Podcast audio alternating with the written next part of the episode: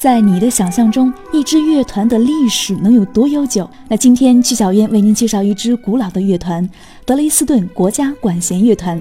它是德国乃至世界最古老的交响乐团之一，也是世界十大最佳管弦乐团之一。距今已经有四百六十七年的历史，比巴洛克时期的作曲大师 巴赫还要早出生。十一月十二号到十三号，德累斯顿国家管弦乐团将在指挥大师郑明勋的带领下，为国家大剧院观众上演两场音乐会。这也是郑明勋大师在今年内第三度到访国家大剧院。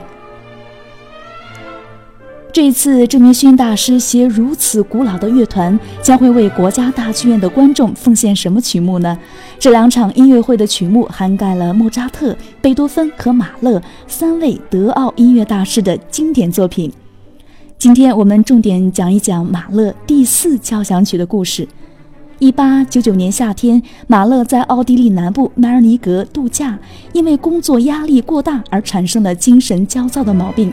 他急着想创作第四交响曲，但是呢，心情却一直无法平静下来。直到一九零零年夏天，马勒回到迈尔尼格的别墅，重新思考第四交响曲的创作。这时他月泉思涌，下笔如神，于八月六号完成了整首交响曲的创作。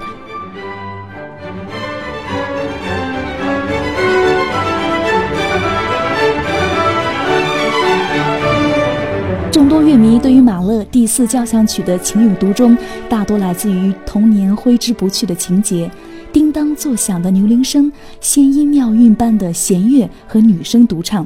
这一丝儿时情缘自然而然地带入了对于马勒第四的演绎之中，构筑了一个美妙如天堂般的音响世界。